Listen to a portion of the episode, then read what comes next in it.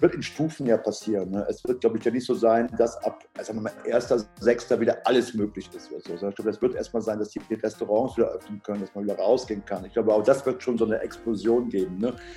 Hallo und herzlich willkommen. Sehr schön, dass ihr eingeschaltet habt zur allerersten Folge des Jetzt und Immer Festival Insights Podcast. Hier werden wir euch ja in Zukunft die interessantesten und spannendsten Persönlichkeiten und Organisationen aus der Festival- und Veranstaltungswelt präsentieren und spannende Gespräche liefern. Die Festivalbranche ist sicherlich eine der am stärksten betroffensten ähm, ja, Branchen aus wirtschaftlicher Sicht des Coronavirus. Und umso spannender und interessanter sind, denke ich, die Gespräche, die hier in der nächsten Zeit auf euch zukommen werden. Und ja, extrem spannend auch unser erster Gast, der liebe Norbert Oberhaus, Gründer und Veranstalter des CO-Pop Festivals und der CO-Pop Convention und Mitglied der Clubcom in Köln. Wir finden, das ganze Gespräch ist extrem spannend geworden, auch wenn die Audioqualität an der einen oder anderen Stelle noch ein bisschen zu wünschen übrig lässt. Das ist einfach dem geschuldet, ja, dass wir das ganze Gespräch aufgrund des Coronavirus remote aufnehmen mussten und uns nicht so treffen konnten. Trotzdem wünschen wir euch an der Stelle einfach nur noch viel Spaß bei der allerersten Folge des Jetzt und Immer Insights Podcast mit Norbert Oberhaus von der CO Pop. Moin, hi. Hi, Schön, dass das geklappt hat. Ähm, ja. Erzähl mal, wo bist du gerade? Wo, wo ich, bin gerade in, äh, ich bin gerade in Köln, Köln-Ehrenfeld. Normalerweise ist hier der Teufel los, äh, weil du weißt, ist ja hier Ehrenfeld das Epizentrum der Nacht- und Clubkultur. Und ich gucke hier raus und es sind kaum Menschen auf der Straße. Und äh, ja, ich bin hier der Einzige im Büro, halte quasi die Stellung. Das Team ist äh, im Homeoffice. Äh, wir korrespondieren täglich ein bis zweimal mit einer Telco und ansonsten versuche ich hier, weil ich lieber im Büro arbeite als zu Hause, hier so ein bisschen die mhm. Stellung zu halten und ähm, ja, wir müssen gucken, wie wir jetzt gerade mit, wie alle mit dieser Corona-Krise umgehen, ne, beim Festival. Ja, das kann ich mir vorstellen.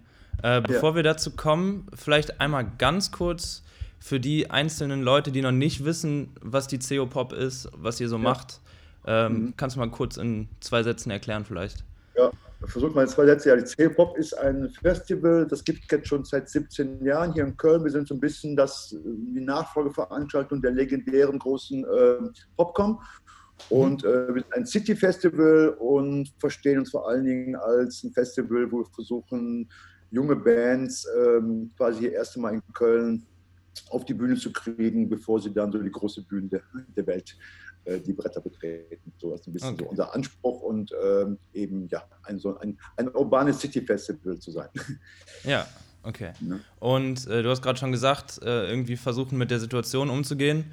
Was ist denn bei euch so die Lage momentan? Also wie plant ihr weiter? Ja, ja also wir hätten ja in vier Wochen wird unser Festival beginnen am 22. Mhm. Und wir wissen natürlich alle, dass es nicht beginnen kann, weil wir davon alle ausgehen, dass ähm, die äh, Verfügung, die im Augenblick bis zum 19. April gilt, auch noch über den 19. April hinausgeht. Aber im Augenblick haben wir nur die Verfügung bis zum 19. April. Insofern haben wir die Rechtslage, dass wir eigentlich wissen, dass wir nicht stattfinden können, äh, weil die Verfügung verlängert wird, aber noch nicht verlängert ist. Und insofern müssen wir jetzt warten, bis es die offizielle Verfügung gibt, damit wir auch wiederum alles absagen können, bis bzw. verlegen können.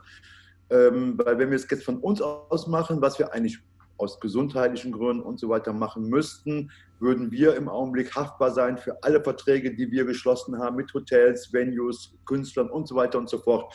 Also mhm. sind gerade ein bisschen die Hände gebunden. Also ähm, arbeiten wir natürlich am Plan B. Wir werden das Festival zwar Mai, im April jetzt absagen müssen, aber werden es dann auf den Oktober verlegen. So, so gut es dann geht. Also das werden wir nicht eins zu eins alles kopieren können, weil so viel Geld haben wir dann wiederum auch nicht leider äh, weil das kostet uns jetzt schon mal fast denke mal 100.000 Euro der ganze Spaß jetzt und wir werden dann auch versuchen, trotzdem in irgendeiner Art und Weise im Oktober das Festival so gut wie möglich dann ähm, in, äh, ja, in Oktober dann zu realisieren. Das ist so gerade die Situation. Es ist halt so eine, ja, es ist so eine, man ist äh, immer in so einem Warteplanungs, ähm, ja, in so, in so einem großen Unsicherheitsstatus gerade einfach halt. Ne? Ja. Ein bisschen neben dem allgemeinen Befinden, was wir alle haben, ne, die ganze Unsicherheit, ist das gerade so ein bisschen auch, das lähmt so ein bisschen gerade einfach halt. Ne? Ja, Ganz kann klar. ich mir nur vorstellen. Ähm, okay, du bist aber ja auch äh, irgendwie Mitglied, wenn ich das richtig verstanden habe, äh, von der Clubcom in Köln. Genau. Und genau. hast da ja dann auch Einblick so in die ganze Clubszene ähm, ja.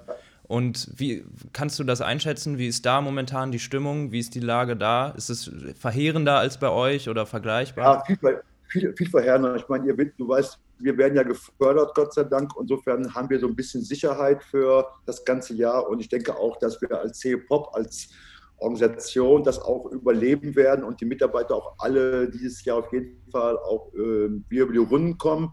Klar, es wird ein paar blaue Augen geben und so weiter, aber wir werden es hinkriegen. Für die Clubs sieht es echt ganz anders aus. Ich meine, die Clubs waren äh, vor zwei Wochen die ersten, die es auch am härtesten direkt getroffen haben, weil ähm, vor zwei Wochen ja schon losging, dass äh, wir als Club die Clubbetreiber überhaupt nicht mehr machen konnten. Und äh, die Clubs leben nun mal von den ähm, Ticketeinnahmen und auch von den äh, Gastroeinnahmen, um die ganzen äh, äh, Bands zu bezahlen. Und die haben von heute auf morgen jetzt einfach 100 Prozent keine Einnahmen mehr, aber die Mieten laufen weiter, die Löhne laufen weiter.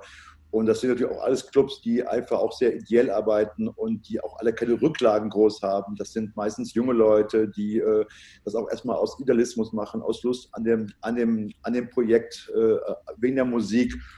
Und ähm, klar, die kämpfen natürlich jetzt am, am meisten. Und äh, wir als CEO Pop, wir sind jetzt mit 17 Jahren, sind wir jetzt ja auch schon erwachsen fast und versuchen jetzt so ein bisschen so unseren Know-how und unsere Kraft zu nutzen und äh, vor allem hier in Köln jetzt für die Clubs zu kämpfen und versuchen hier in der Stadt auf Landesebene, Bundesebene auch Geld zu besorgen und einfach diese Clubs zu sichern, weil ich meine, erstmal ist das prinzipiell für mich sowieso wichtig, aber weil ich habe selbst jahrelang im Club gearbeitet, aber noch wichtiger ist für mich auch als Festival, weil ich kann kein Festival im Herbst machen, wenn ich es verlege, wenn ich keine Clubs mehr habe und die Clubs sind wirklich alle bedroht. Also wie gesagt, das äh, wird das, die werden den April nicht überleben, wenn da jetzt nicht Hilfe kommt. Und äh, das ist nicht nur in Köln so, das ist auch in Berlin, Hamburg, in allen anderen Städten so das ist jetzt, also da muss jetzt kurzfristig Hilfe her. Und darum hängen wir uns da jetzt auch gerade hier sehr rein in Köln und führen tausend Gespräche und und und und und, äh, versuchen hier zu retten, was zu retten ist. Und ähm, ja, das ist so gerade so auch mit einer meiner hier im Büro, meiner Hauptbeschäftigungen, äh, da versuchen einfach jetzt ähm, da Hilfe zu bekommen. Und ich bin aber auch sehr zuversichtlich, dass uns das gelingen wird. Es ist natürlich alles nicht so schnell, wie man sich das immer wünscht, aber ich meine, im Augenblick sind ja die Clubs auch nicht die einzigen, die betroffen sind, sondern da muss man ja noch rausgucken, äh, dass davon auch noch viele andere Branchen und Leute dieselben Probleme haben. Okay, ja, okay, das war ein kleiner Ausflug so in die Clubszene. Ähm, genau. Ähm, aber nochmal, um zurückzukommen zur CO Pop. Ja. Äh, äh, vielleicht nochmal zusammengefasst, weil sich das der eine oder andere Zuhörer nicht so genau vorstellen kann. Was steckt denn für euch da jetzt für einen Apparat hinter? Sei es die Kosten oder wie viele Leute haben Tickets gekauft? Ähm, ja, ja. Also erstmal, ne, wir haben hier ungefähr 15 bis 20 Arbeitsplätze mit allen Aushilfen, Auszubildenden und so weiter und so fort. Das hängt dran. Es hängen ungefähr 120 Künstler dran, 40 Venues, äh, äh, die ganzen Gewerke von Grafikern und Agenturen, die ganzen freien Mitarbeiter, Techniker. Also ich meine, das ist ein Riesenapparat, mhm. äh, der da dran hängt. Äh, klar, wir haben schon, keine Ahnung, 10.000 Tickets verkauft insgesamt für alle Shows, die wir hatten, von Foles bis über Provinz bis hin zu alles Mögliche. Ähm, ja, das muss man gut, wenn die Shows abgesagt werden oder verlegt werden, wird das Geld natürlich zurück, zurückerstattet, ist ja klar. Aber trotzdem laufen die äh, Kosten natürlich weiter. Und was wir natürlich auch gerade erlebt haben, ist natürlich, wir haben erstmal die ganzen Sponsoren haben abgesagt. Also das ganze Geld, was wir da einkalkuliert haben, ist jetzt weg. Mhm. Und bestimmte Kosten, die wir schon hatten, mussten wir natürlich auch bezahlen. Äh, da kommen wir auch nicht mehr raus. Also wenn ein Grafiker schon, ne, wir sind in vier Wochen, die Plakate sind gedruckt, äh, alles ist erstellt worden und äh, das müssen wir natürlich auch alles bezahlen. Und wir müssen im Grunde jetzt doppelt bezahlen, wenn wir verlegen, kann man das nicht alles eins zu eins wieder übernehmen. Wir müssen im Grunde genommen ja jetzt wieder anfangen, irgendwann in vier bis acht Wochen das Festival komplett neu aufzusetzen. Also das heißt, wir, äh, wir müssen haben da auch entsprechenden äh, Aufwand dann nochmal zu betreiben. Also ja, es ist einerseits versuchen, den Schaden so gering wie möglich zu halten mit der Verlegung und gleichzeitig aber auch äh, versuchen, äh, mit dem Geld, was dann noch übrig bleibt, äh, was auf alle Fälle viel weniger sein wird, äh, dann im Herbst ein Festival auf die Beine zu stellen. Das ist gerade die, für uns die Situation und äh, damit umzugehen. Und uns wäre jetzt schon sehr geholfen, wenn jetzt bald auch hier wir als Festival oder wir hier in Köln, alle Veranstalter oder ganz NRW eigentlich, wir eine eindeutige Rechtslage haben. Und das heißt, mhm. Äh, dass man jetzt schnell, was man schon weiß, und alle sagen mir es auch, ne, im April findet nichts mehr statt, wenn das auch offiziell werden würde und wir damit auch eine Rechtssicherheit hätten und damit irgendwie den Schaden insgesamt einfach minimieren könnten und alles Geld, was wir jetzt einsparen, können wir wieder in Bands und in Clubs stecken, die dann quasi mit uns im Herbst gehen und so. Das wäre jetzt einfach ähm, für uns natürlich so die beste Lösung aus der Katastrophe, die jetzt allgemein so ist, noch das Beste zu machen. Aber es wird auf, auf jeden Fall wird es eine andere CEO-Pop sein, als wir sie am April gehabt hätten. Das ist ganz klar. Okay, okay. Also du wünschst dir so ein bisschen, dass die Kommunikation irgendwie von, von Land und Bund da irgendwie ein bisschen definierter wäre. Habe ich das richtig rausgehört? Ja, dass man einfach das, was eigentlich klar ist, nämlich, dass der ganze April weder Fußball noch Kultur sein wird. Das ist äh, sowieso leider so, aber für uns einfach wäre es wichtig, wenn diese Entscheidung auch offiziell getroffen werden würde, damit wir und nicht nur wir, das sind ja auch viele andere Veranstalter, aus dieser Haftung raus sind und dass wir uns dann einfach die Verträge wirklich auflösen könnten und dann mit dem mit den Künstlern und Venues einfach für den Herbst neue Verträge machen können, damit wir quasi, wie gesagt, der Schaden einfach nicht, nicht noch größer wird. Das wäre für uns jetzt wichtig. Ja. Okay, also ich kann mir nur vorstellen, äh, dass das unfassbar frustrierend und vor allen Dingen kräftezehrend ist. Äh, ja. Aber was motiviert dich denn jetzt so gerade, dass du sagst, okay, wir kriegen das irgendwie gewuppt und das soll stattfinden im Oktober? Wo naja, nimmst du da deine Kraft her? ja, das frage ich mich manchmal auch. Es gibt auch Tage, wo ich manchmal keine Kraft mehr habe. Gestern war so ein Tag, also heute ist wieder gut.